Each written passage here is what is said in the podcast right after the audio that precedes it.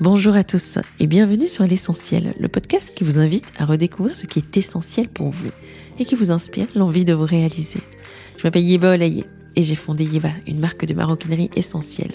Pour y arriver, j'ai dû tout quitter. Mais ce podcast, c'est ma façon de continuer mon histoire avec vous, de continuer à vous inspirer et vous insuffler la confiance et l'envie d'être vous-même. À travers chaque interview, nous irons à la rencontre de personnalités inspirantes et singulières. Des personnes comme vous et moi qui ont osé suivre leur voie, qui ont osé se lancer dans une aventure incroyable pour réaliser leurs rêves. Nous parlerons de leurs débuts, des choix audacieux qu'ils ont posés, des chemins qu'ils se sont frayés et de ces petites choses, routines et croyances qui les font avancer. Nous essaierons d'apprendre d'eux et d'oser grâce à eux. Finalement, l'essentiel n'est-il pas de... et si on y répondait aujourd'hui? Le podcast est disponible sur toutes les plateformes. Alors pensez à vous abonner. Et surtout, bonne écoute Dans cet épisode, je rencontre mon amie Catherine, probablement la plus artiste dans l'âme parmi mes amis. Catherine est architecte, mais pas que. C'est surtout un esprit libre et déterminé qui multiplie les vies et se veut l'architecte de sa propre vie. Profondément alignée, elle semble être un parfait mélange entre impétuosité sagesse. On va parler de son aisance apparente à se créer et se réinventer et essayer de comprendre comment, grâce à son esprit entrepreneurial et créatif, elle fait pour aborder les nouveaux défis, dépasser ses doutes et atteindre ses objectifs. Et tout ceci en préservant cette précieuse liberté qui est la sienne.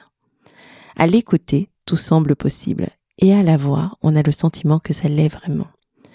Écouter Catherine vous remplit de confiance et vous montre qu'il ne tient qu'à vous à dessiner les traits de la vie qui vous convient, quoi qu'en pensent les autres. J'espère que cet épisode vous plaira. Bonne écoute Bonjour Catherine. Salut Eva. Je suis ravie d'être ici chez toi et euh, de continuer ce podcast. Euh... Mais merci d'être venue, ça m'intéresse. Euh, je pense que c'est très intéressant de retracer les choses euh, chronologiquement et face à toi, c'est voilà, c'est un honneur Eva. voilà, mais allons allons droit au but. Est-ce que tu pourrais te présenter?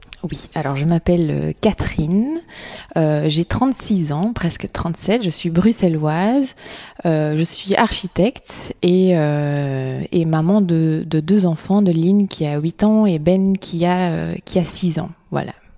Est-ce que tu pourrais nous, raconter à quoi ressemble ta vie? Qu'est-ce que que tu fais? Ce que tu poursuis? Quelles sont quelles sont tes passions? Et, et peut-être retracer le tout depuis euh, depuis tes études en ah, fait. Oui. Mais je, je, c'est difficile de dire ce que je fais aujourd'hui, mais par contre le, le retracer pour comprendre ce que j'ambitionne aujourd'hui, c'est peut-être euh, intéressant. Euh, donc je suis architecte de, de, de formation. J'ai toujours voulu faire l'architecture. J'ai toujours su depuis je pense, j'y réfléchis, ça fait depuis euh, que je suis en deuxième humanité. Donc euh, c'est plus un lien direct que j'ai fait entre ma passion pour le dessin et, euh, et, le, et les débouchés que ça, pourrait, ça pouvait occasionner. Et donc euh, pour, la, pour la petite histoire, en fait, il y a personne qui a cru en moi quand j'ai dit que je voulais faire l'architecture, à commencer par mes profs euh, de maths et de physique qui m'avaient dit que je n'étais euh, a priori pas, pas faite pour ce genre d'études parce qu'il y avait trop de maths et trop de physique.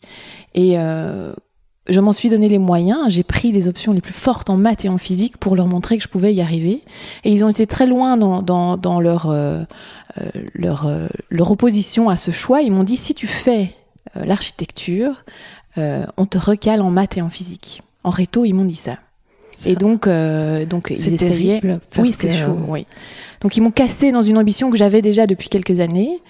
Et euh, on avait toujours, on a tous en tête en réto d'avoir ces trois mois de vacances après la réto. Je sais Tout pas si c'est comme ça oui. encore aujourd'hui. Sauf quand on fait euh, des études d'ingénieur où on passe quand même aussi un peu de temps à oui à préparer, à, à préparer. Oui, oui c'est ça. Euh, voilà. Mais il y avait quand même cette seconde cesse qui me pendait au nez.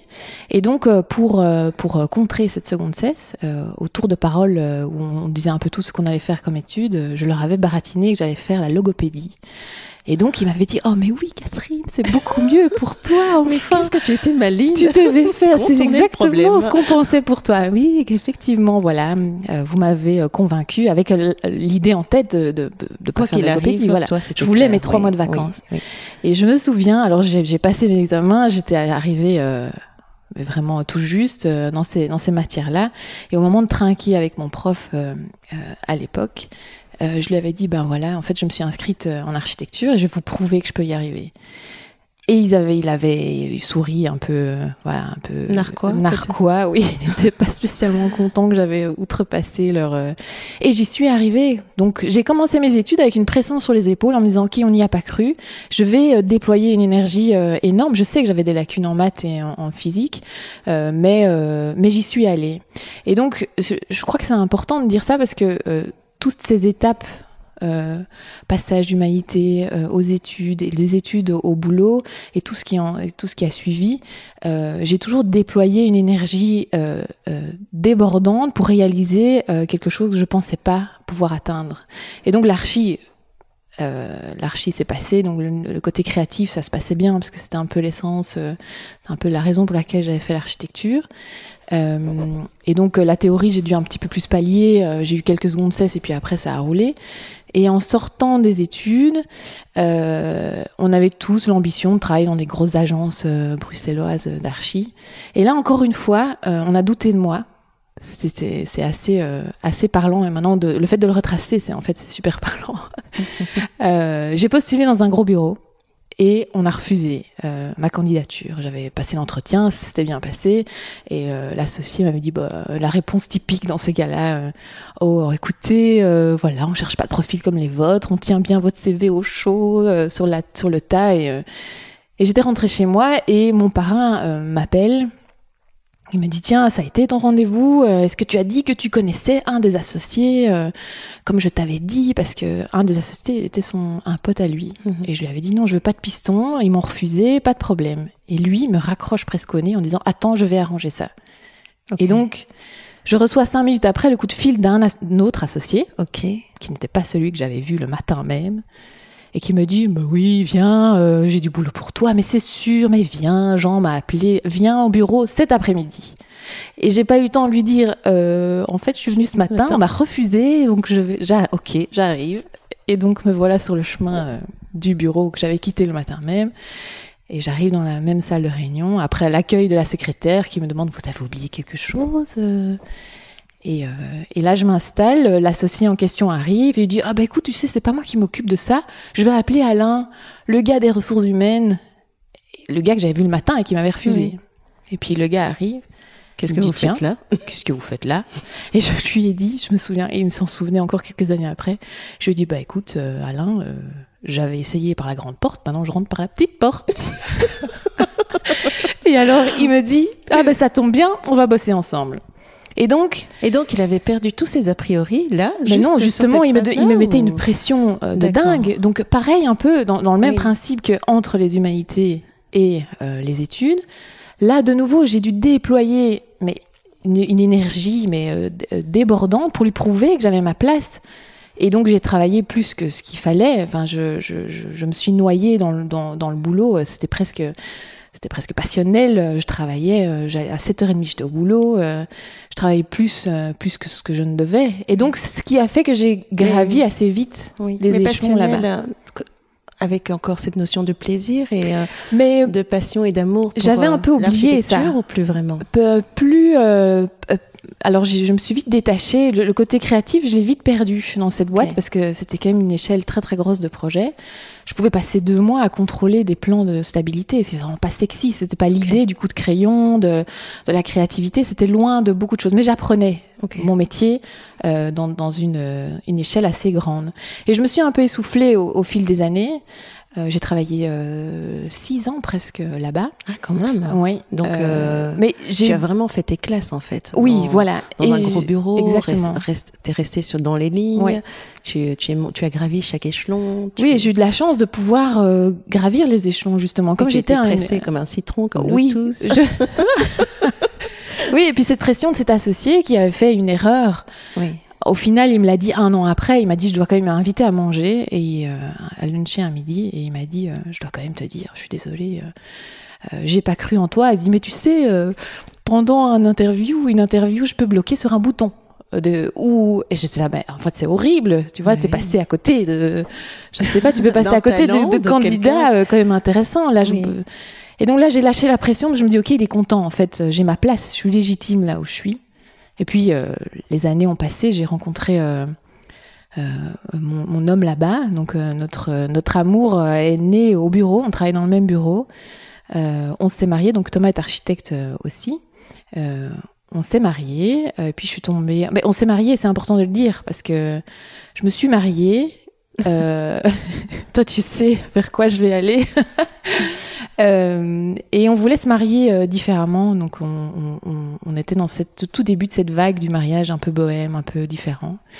Et euh, je ne trouvais pas de robe euh, en Belgique, et donc je suis allée à Paris chez une créatrice assez connue encore maintenant pour qu'elle fasse ma robe. Et j'ai gardé contact avec elle parce que j'étais un peu sa petite mariée belge, un peu folle, qui est venue de Bruxelles chercher sa robe et qui était surexcitée.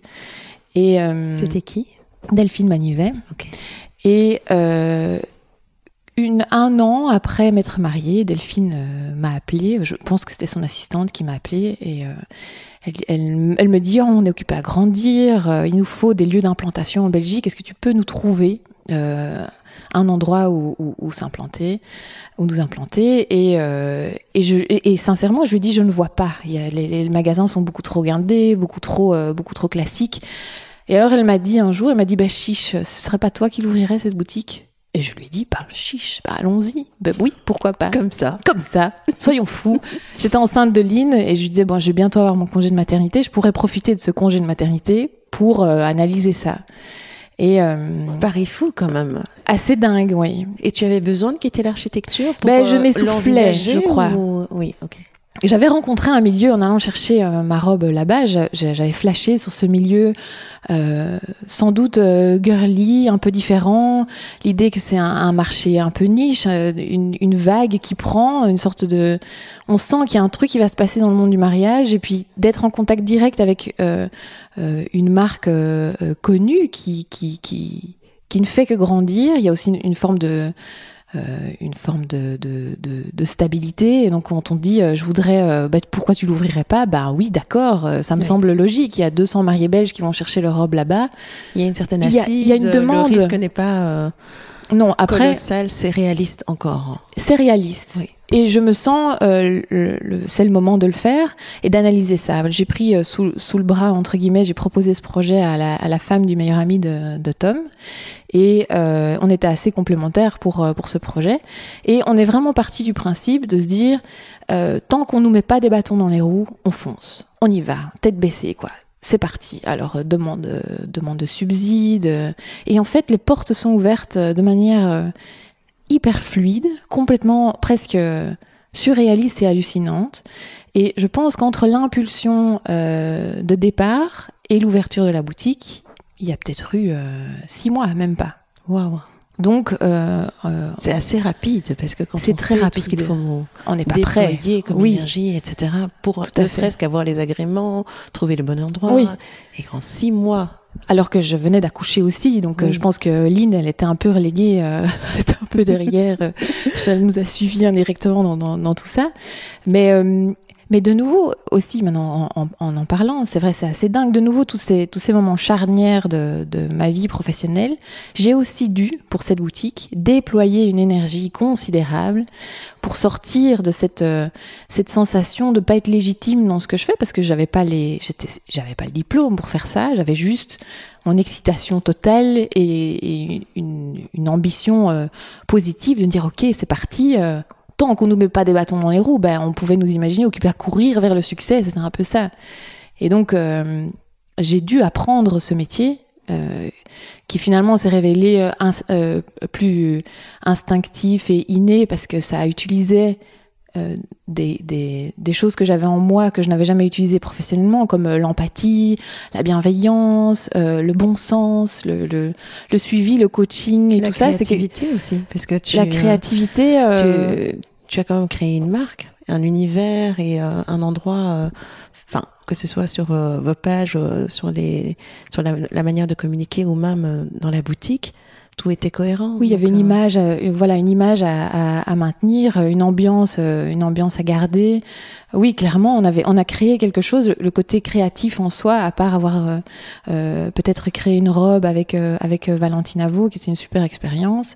Il y avait, il y avait plus trop de côté créatif, ça, de, ça de, de, de, toute façon. Mais on s'est retrouvé du jour au lendemain, avant un premier rendez-vous, à pas savoir mettre une épingle dans une robe. Donc ça allait novice au point de pas savoir épingler une robe. Mais on vendait des robes assez euh, assez cher. Donc euh, c'est pour te dire à quel point on est on est démarré vraiment de rien, sans aucun bagage, à part euh, l'excitation et le bon sens. voilà, on était nulle part quoi. C'est étrange. Si si tu me permets le parallèle, ça me rappelle ma propre histoire. Tu vois quand je quand j'ai décidé que j'allais me lancer, j'étais je venais d'accoucher.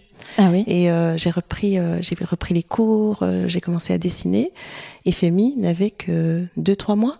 Ah oui, et il y a eu vraiment euh, cette impulsion, ce besoin d'aller. Euh, La naissance d'une nouvelle femme, quoi. Vraiment. Et, euh, et effectivement, déployer de l'énergie, mais avec cette sensation que l'action te permet d'avancer et ouvre les portes. Quand tout est aligné et que c'est une expérience que tu dois. Oui, quand c'est limpide. Que tu dois emprunter, bah, c'est limpide. C'est limpide. Et même quand ça l'est pas toujours, il y a quelque chose en toi qui te dit pas de souci, continue, avance. Tant qu'il n'y a pas un vrai refus oui. ou un vrai non-sens ou euh, quelque chose pas du tout réaliste, quand tout s'ouvre, ben je pense que ben, il faut il faut il faut foncer quoi. Il mm. faut il faut il faut avoir confiance en soi et, et tout s'apprend. C'est pas parce qu'on a un diplôme euh, là pour le coup euh, c'était diamétralement opposé. Tu te retrouves dans un monde girly avec euh, enfin à part les chiffons en fait c'est un peu ça enfin c'est complètement dingue. C'était loin.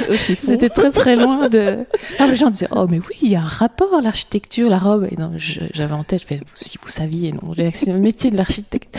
L'architecte c'est pas vraiment sexy. L'architecte est sexy.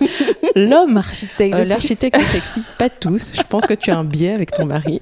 non, mais c'est un des métiers les plus sexy. Hein. Tu sais, ça y est. Oui, ah, je Il y a pilote d'avion et architecte. Non, non, vraiment. Les femmes, c'est secrétaire. Euh, c'est fou. C'est vrai. Oui, oui. Mais dans les métiers les plus sexy, visiblement, l'homme, je confirme, est sexy. mais donc, à, part, euh, voilà, le, le, c'est quand même diamétralement opposé, quoi.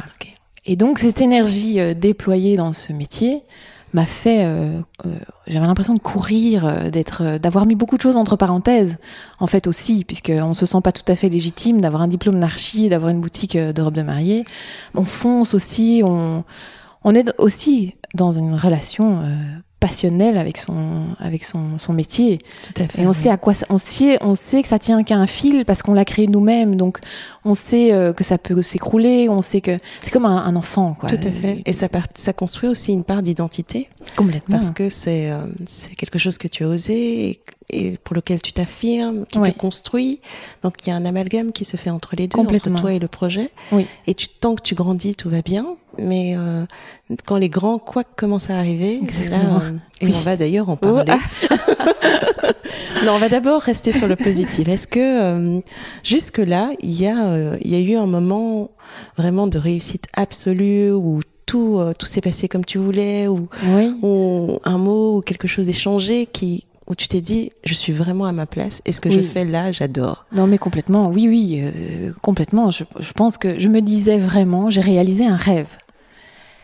Ah, j'étais fière de, de me qui dire. n'existait même pas avant, ben, qu'il est devenu. Oui, qu'il est devenu. Quand je me suis mariée, je, je, je, j'étais dans cette boutique euh, à Paris. Je trouvais ça fabuleux, quoi. Je trouvais que c'était un monde et je me souviens encore de l'odeur. Ça m'avait passionnée vraiment, même si la, ma passion à la base c'est euh, euh, l'archi, la déco d'intérieur et tout ça, ça reste ma passion de base. Mais là, je me suis dit, ce monde est attrayant, ça m'attire.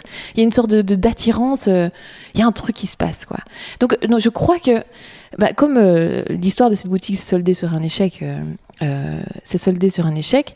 je crois que le moment, comme tu dis, si je dois définir un moment de, de réussite ou de je me dis que c'est plus d'accomplissement. D'accomplissement. Oui, ne parlons pas de réussite. Non, c'est vrai.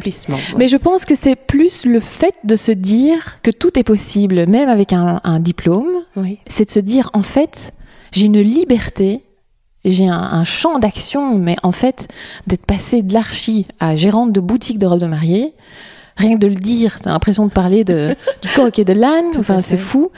De dire que euh, c'est fabuleux parce que à partir du moment où on veut faire quelque chose, on peut le faire. Ça doit être réaliste, bien sûr, mais c'est plus de se dire, euh, on est libre dans la vie de faire ce qu'on veut et on est à la liberté de remettre en question aussi à tout moment. Après, cette, cette expérience de la boutique a été hyper riche parce que c'est vrai, ça, le fait de réaliser que tu peux utiliser euh, dans ton métier euh, des choses que tu fais de manière innée, comme euh, euh la bienveillance, euh, l'empathie, euh, le fait de, de, de, de, faire son métier avec du, du bon sens, c'est pas spécialement un cahier de charge avec un truc, des, des, contraintes à respecter. C'était un métier de bon sens, quoi. C'était oui. fluide. Et puis aussi d'être au plus proche de, de l'autre. Oui. Parce que tu es, oui. marié, que tu accompagnes. Oui. Enfin, il y a un côté très psychologique aussi qu'il faut avoir. Ah oui. Elles arrivent là avec leurs copines, leur maman, elles ont, elles ont leurs doutes, leur corps, leur, ah oui. leurs envies, leurs rêves, oui, leurs projections. Cocasse. Euh... T'interviens dans un moment euh, euh, charnière pour elles, et donc euh, dans chaque moment charnière, ben tu, il y a des choses qui se, qui, qui, qui se révèlent de, de, leur personnalité, des plus extrêmes parfois, et, euh, et c'est hyper intéressant. T'apprends beaucoup sur toi euh, et, et, et, sur les autres, de suivre les autres, c'est super intéressant. Euh, malheureusement pour moi, ça s'est soldé par un échec, oui. Euh, parce que je pense que d'avoir déployé toute cette énergie, à un moment donné, m'a perdu, m'a perdu complètement. Et je n'avais peut-être pas. Ça, ça, aussi, ça me parle. et voilà, on se donne à son bébé, c'est sûr. Oui. Sauf que j'étais pas toute seule Oui. et euh, et que euh, un jour, enfin de, fil en aiguille, je me suis rendu compte que l'associée avec laquelle je travaillais euh, n'était pas une, une personne, euh, n'était pas la personne qui qui, qui fallait en fait et qui et qui et qui était nocive pour moi d'une certaine manière. Et donc euh, de fil en aiguille, je me suis épuisée. Je pense que c'était un mélange de, de, de plein de choses qui ont fait qu'un jour, euh, pour certaines raisons que je, je j'évoquerai peut-être pas ici, mais j'ai dû fuir cette association. Et donc, euh, au point où je, je, j'étais prête à perdre ce, ce rêve que, et cette boutique. Et donc, euh, assez, assez compliqué, évidemment, de se retrouver dans cette, dans cette situation. Euh, au bout de, de, de, des quelques mois de négociation pour le rachat des, des, des parts, parts, puisque ouais. elle, elle, elle, a racheté mes parts pour, pour partir de son côté, euh, un jour, tout s'est arrêté net. Donc, du jour au lendemain, tu rends les clés euh, de, de ta boutique, de ton bébé, c'est d'une euh, violence. Hein. C'est d'une violence extrême inouïe, et oui. inouïe. Et euh, pour la première fois depuis tout ce cheminement que j'explique, je n'avais pas de, euh, de charnière. Donc il n'y avait pas de, de, re, de, de rebond possible immédiat. Tu sors des études, tu, tu, cherches un boulot ou euh, tu sors des humanités, tu as déjà l'idée que tu vas faire un boulot. Là, tu arrives et c'est vraiment l'impression. C'est le vide cosmique. Euh, exactement. Oui. Es, en fait, comme quand tu cours euh, dans ces films où des voitures tracent leur route et en un coup elles freinent net avant un ravin comme ça. Et en fait, la voiture c'est moi et tu t'arrêtes net et tu voles un peu sur le vide et t'es wow Je pense que je pourrais tomber. Oui, oui. C'est vraiment ça. Donc, freiner des cas de fer, c'est dire ok stop, qu'on arrête. Quoi maintenant Maintenant, stop. On stop et on, on, on s'assoit hein, sur la cornière le long de la, façade, la, fa la falaise. Les gens qui. Euh, oui, qui déjà, quelques vide. cailloux, quelques cailloux qui se barrent comme ça. oui, oui. Dans deux minutes, je tombe. Mais on tombe, hein, donc disons que je suis tombée euh, d'un étage, une cornière. Oui. Donc il faut m'imaginer debout sur la cornière en disant maintenant il va falloir euh, trouver quelque chose. Et donc, je pense que j'ai eu un mauvais réflexe euh, dans ce vide, c'est d'essayer de nouveau directement d'essayer de, de, déployer cette énergie dans autre chose. De dire mon moteur c'est le déploiement de cette énergie comme un bélier, la tête baissée, et je fonce quoi. Et donc, euh, je, je, évidemment, j'étais partie dans plein de projets tout de suite. Il fallait tout de suite que je oui. retrouve cette dans énergie, oui. être dans l'action, être déployer quelque oui. chose, réaliser. Et et, et c'était pas se sentir bouger et vivre exactement de, de, de, retrouver à tout prix cette même euh, énergie positive mais il y avait rien devant moi parce que euh, je pouvais plus euh, toucher au milieu du mariage parce qu'il y avait quand même des clauses de non concurrence qui font que tu peux pas toucher euh, à rien de blanc ni de voilà elle avait élargi un peu plus les clauses de non concurrence qui faisaient que je pouvais pas vendre un set de table au Luxembourg donc je je, me retrouvais face au néant sans avoir l'envie de retourner en arrière et de, de supprimer cette expérience de, de, ma tête aussi. Et donc, euh, j'essaye de, de, déployer mon énergie comme une poule sans tête à pédaler dans la semoule. C'est vraiment euh, l'impression de, de, courir, de se taper, puis de reculer, recourir encore, se taper un peu. Et puis, à un moment donné, on se dit, OK, maintenant, on se pose, stop. Après, je, Est-ce que c'est pas c'est pas normal de chercher?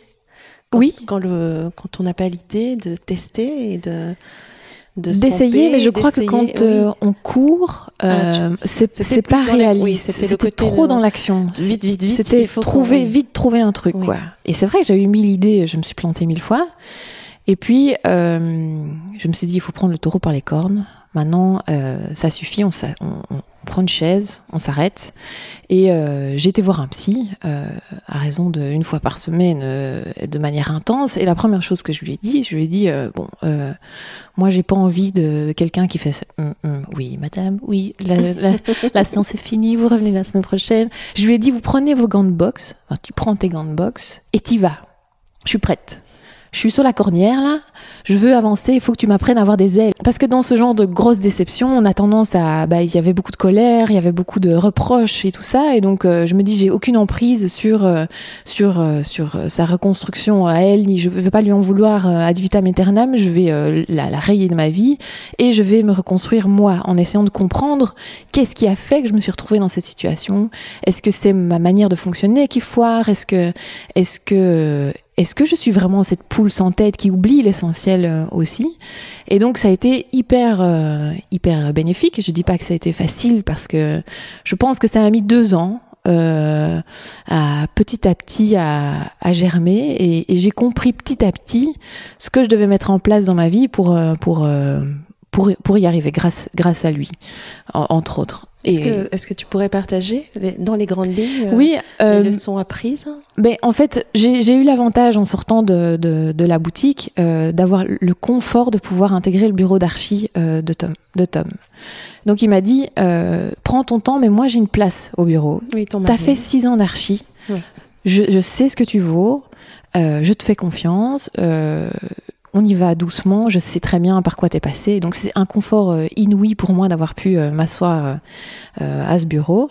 ce qui est provisoire devient vite définitif. Hein, donc je suis restée là et puis je me suis vite aperçue que en fait en étant assise simplement à ce bureau sans en faisant uniquement de l'archi j'oubliais, en fait, ce qui, ce qui ne m'allait pas, c'est que je faisais aucun lien entre ma, mon, mon métier d'architecte pendant six ans dans ce gros bureau et, euh, et, et, maintenant d'être de nouveau assis sur ce bureau d'architecture.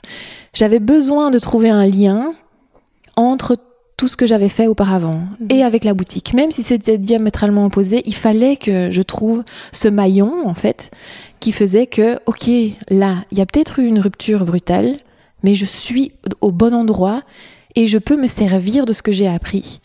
Et donc, il a fallu euh, scanner. Ok, qu'est-ce que j'aime faire? Qu'est-ce que je sais faire? Qu'est-ce que je ne veux plus faire?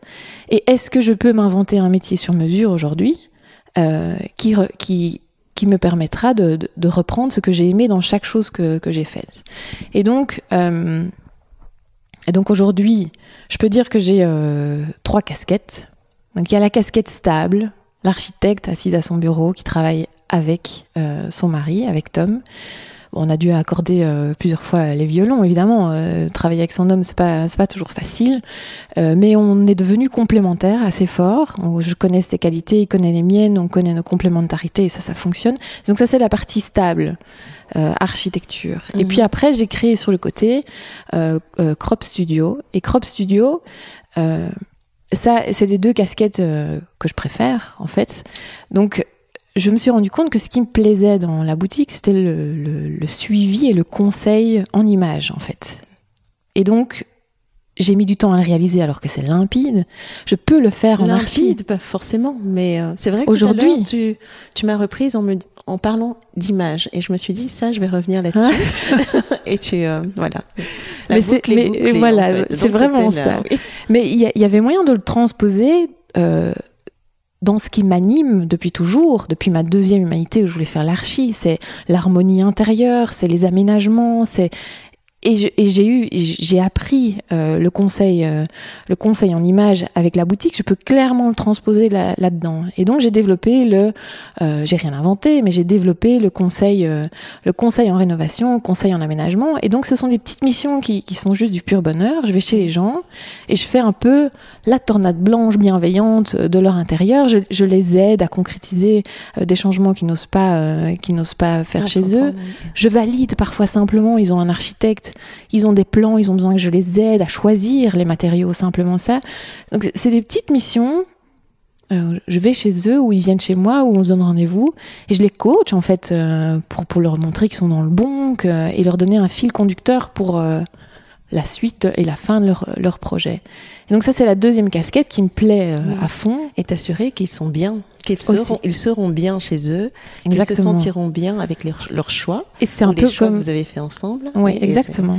Et ça, oui, c'est brillant. Et c'est exactement comme euh, conseiller une mariée pour euh, sa robe. Il faut, il faut décoder leur envie, essayer de se mettre, euh, de, de, percevoir leur style et de le transposer euh, concrètement. C'est vraiment, c'est, en fait, c'est ça. C'est exactement la même définition en réalité. Tout à fait. Et donc ça, je le fais et euh, grâce, euh, et je ne crache pas clairement pas sur ce réseau social qui est Instagram. Ma clientèle vient vient de là. Euh, donc ça, c'est la deuxième casquette que, j'ai. Et puis a la troisième casquette. Et ça, c'est le petit bonbon, euh, le petit bonbon qui fait plaisir et qui me demande aucune énergie. C'est la vente de dessins que, que je fais. Et donc euh, ça, c'est euh, juste du pur vraiment du pur plaisir. Ça a pris petit à petit.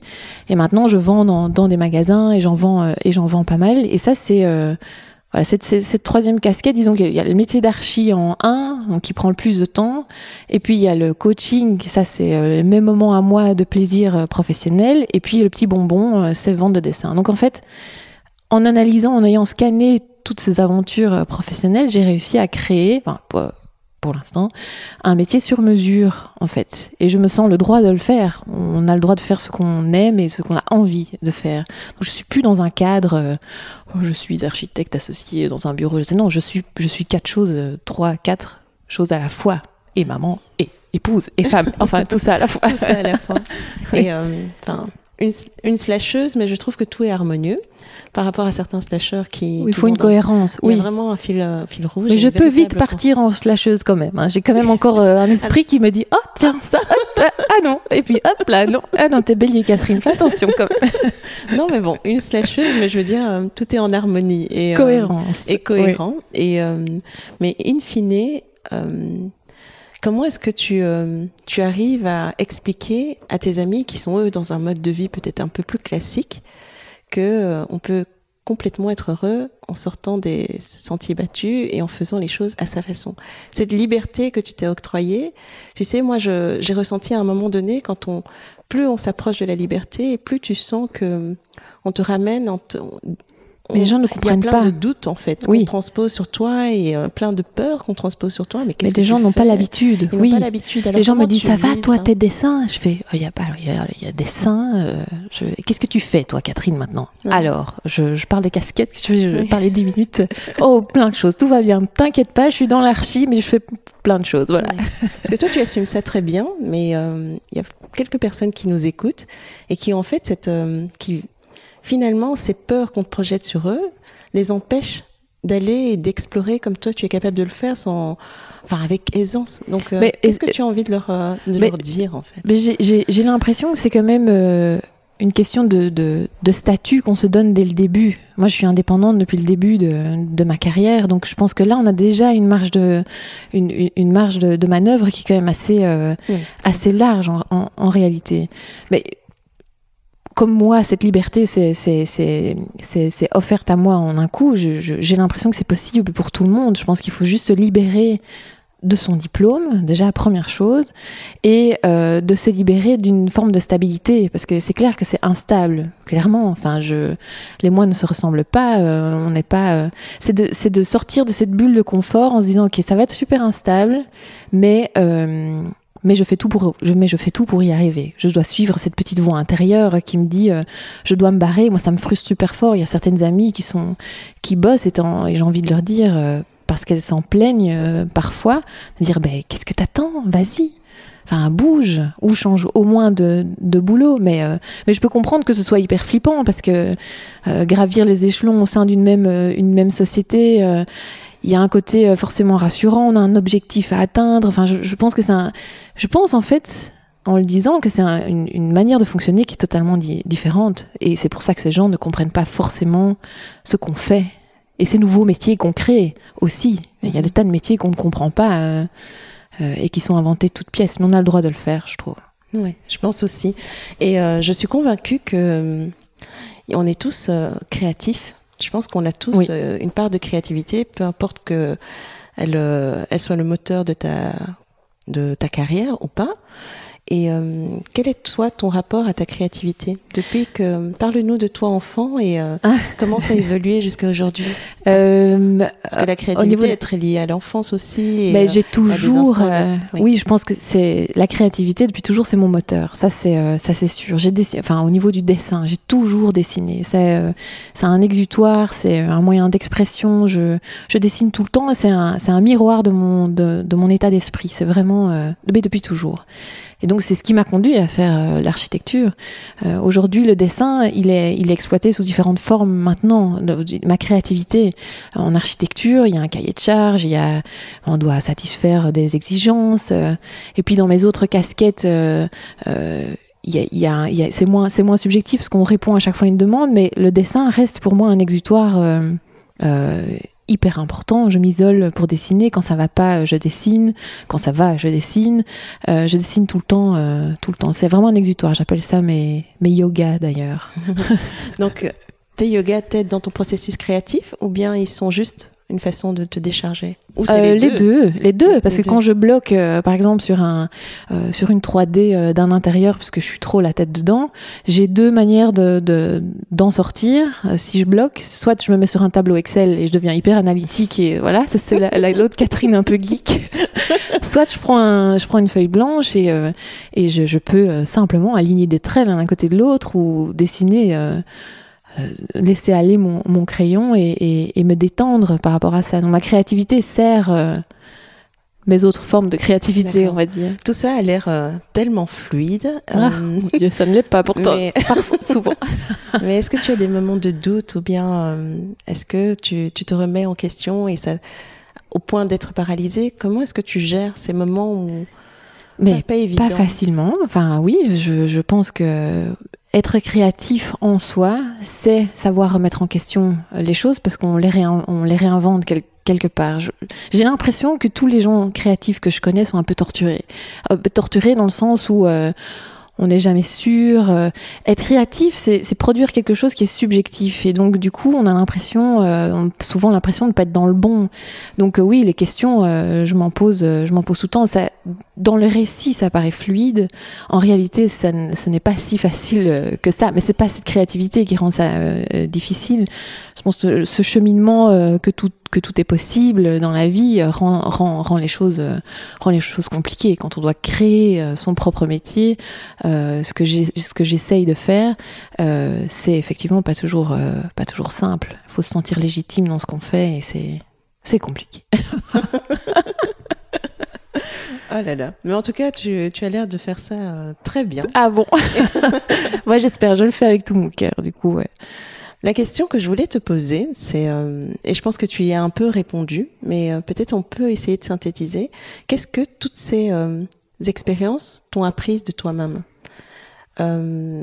Est-ce que vraiment tu, tu penses que tu as évolué dans une certaine direction et laquelle? Mais je, je ne suis plus la même personne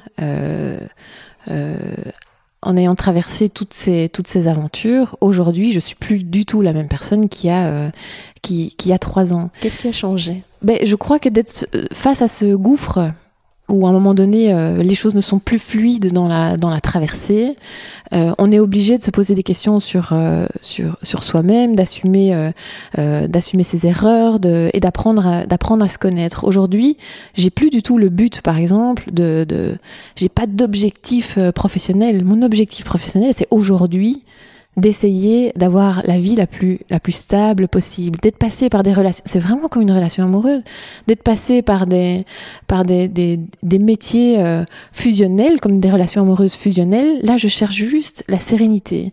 Il faut que ce soit épanouissant, mais il faut que ce soit serein. Et, euh, et c'est ce que c'est ce que je cherche et j'ai appris de moi-même. Forcément, c'est sur quoi je peux jouer pour atteindre cette euh, sérénité et euh, changer aussi. Euh, je ne suis plus euh, focus euh, professionnel, j'ai, euh, je suis beaucoup plus focalisée sur ma famille maintenant, par exemple, qu'avant, ce que j'avais un petit peu oublié en ayant des relations fusionnelles avec mes métiers. Ça, ça occultait quand même pas mal de choses. Maintenant, c'est, je suis plus la même Catherine, ça c'est, ça c'est certain.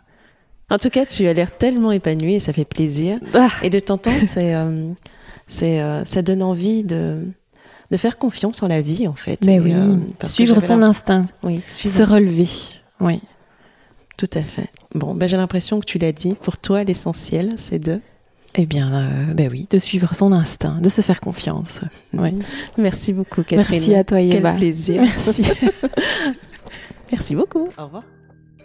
Encore un tout grand merci à Catherine. J'espère que cet épisode vous a plu et que vous avez appris des choses en sa compagnie et que vous partez le cœur plein de belles résolutions. Et surtout que vous allez vous aussi déployer cette belle énergie pour arriver à vous aligner et à réaliser vos projets. Alors, avant de vous laisser, si ce podcast vous a intéressé, je vais encore vous demander votre petite contribution. Abonnez-vous sur la plateforme de votre choix et recevez tous les épisodes tous les vendredis. Aussi, n'hésitez pas à partager la nouvelle auprès de vos amis et de vos proches qui pourraient être intéressés. Cela pourrait m'aider à grandir, nous aider à grandir. Et aussi, pour les plus consciencieux, vous pouvez, toujours aller sur iTunes pour me laisser un avis ainsi que 5 étoiles. C'est comme ça que nous aurons une chance de monter dans les classements et atteindre plus de monde.